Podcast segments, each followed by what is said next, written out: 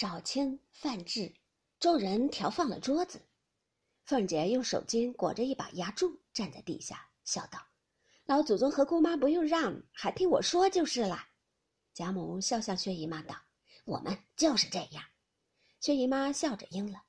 于是凤姐放了四双，上面两双是贾母、薛姨妈，两边是薛宝钗、史湘云的。王夫人、李公才等都站在地下看着放菜。凤姐先忙着要干净家伙来替宝玉捡菜。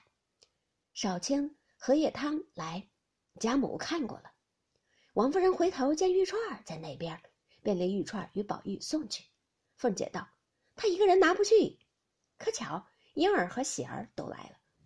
宝钗知道他们已吃了饭，便向婴儿道：“宝兄弟正叫你去打烙子，你们两个一同去吧。”婴儿答应，同着玉钏出来。婴儿道：“这么远，怪热的，怎么端了去？”玉钏笑道：“你放心，我自有道理。”说着，便令一个婆子来，将汤饭等物放在一个捧盒内，令他端了，跟着他两个却空着手走，一直到了怡红院门内。玉钏方接了过来，同婴儿进入宝玉房中。袭人、麝月、秋纹三个人正和宝玉玩笑呢，见他两个来了，都忙起来，笑道：“你两个怎么来的这么碰巧，一起来了？”一面说，一面接了下来。玉串儿便向一张褥子上坐了，婴儿不敢坐下。袭人便忙端了个脚踏来，婴儿还不敢坐。宝玉见婴儿来了，却倒十分欢喜。忽见了玉串儿，便想到他姐姐金钏儿身上，又是伤心又是惭愧。便把婴儿丢下，且和玉串儿说话。袭人见把婴儿不理，恐婴儿没好意思的，又见婴儿不肯坐，便拉了婴儿出来，到那边房里去吃茶说话去了。这里麝月等预备了碗箸来伺候吃饭，宝玉只是不吃，问玉钏道：“你母亲身子好？”玉钏满脸怒色，正眼也不看宝玉，半日方说了一个“好”字。宝玉便觉没趣儿，半日只得又陪笑问道：“谁叫你给我送来的？”玉钏道：“不过是奶奶太太们。”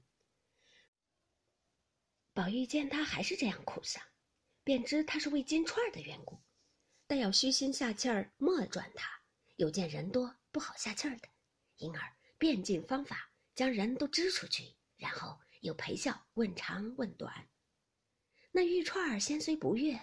只管见宝玉一些性子没有，任他怎么丧棒，他还是温存和气，自己倒不好意思的了，脸上方有三分喜色。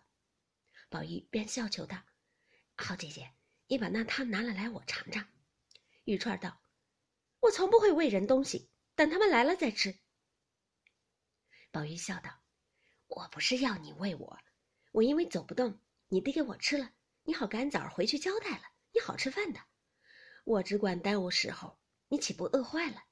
你要懒得动，我少不了忍了疼下去取来。